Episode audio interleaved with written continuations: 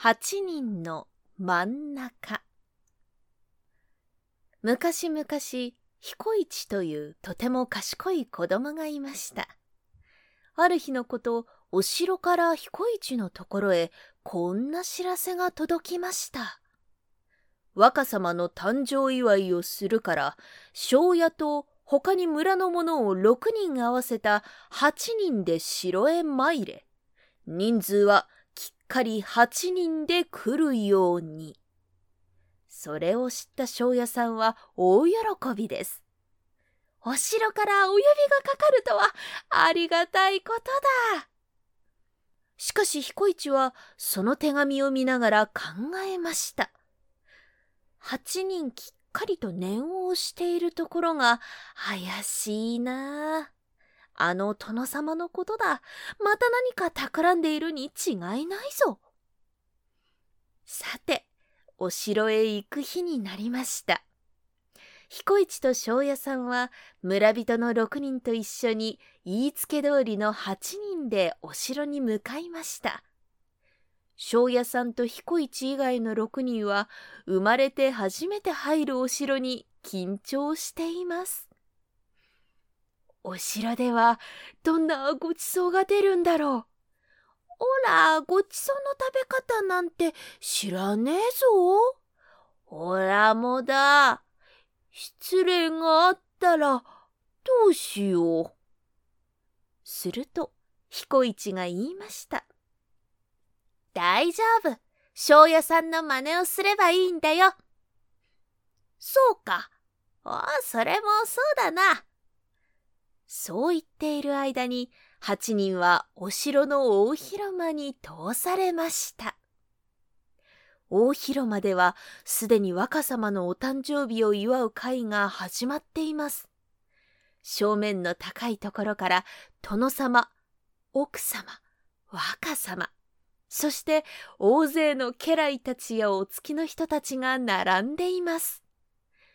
その前に進み出た庄屋さんが深々と頭を下げて挨拶をしました。若様のお誕生日、おめでとうございます。お、参ったか。うーん、きっかり八人で来たな。はっはっはっは。殿様の笑い声からすると、やはり何かを企んでいる様子です。さあ、苦しゅうないぞ。遠慮なくこっちへ参れ。若もその方が喜ぶからな。言われて彦一たちが前に進み出ると、殿様はにやりと笑いながら言いました。ああ、それから彦一に注文をいたすぞ。彦一は、並んだ八人のちょうど真ん中に座るようにいたせ。よいな。それができなければすぐに帰るがよい。やはり彦一たちを八人で呼んだのは殿様の計りごとだったのです。家来やお月たちはみんな飲み食いを止めて彦一がどうするかと見つめました。人数が5人とか7人とか9人だったらちょうど真ん中に座ることができます。けれど八人ではそうはいきません。あの小僧、知恵者だと評判だがどうするつもりだろう。しかし、殿様もお人が悪い。八人ではどう考えても真ん中に座らないではないか。それを聞いた庄屋さんは彦一の袖を引いて言いました。彦一、八人ではどう考えても真ん中に座るのは無理だ。ここは謝って帰ろう。でも彦一はにっこり笑って殿様に言いました。殿様、私が真ん中に座れば、どのような座り方をしてもいいのですか？ああ、いいとも。ただし、上に重なったりしてはダメだ。承知しました。彦一は振り返ると、庄屋さんや村人たちに言いました。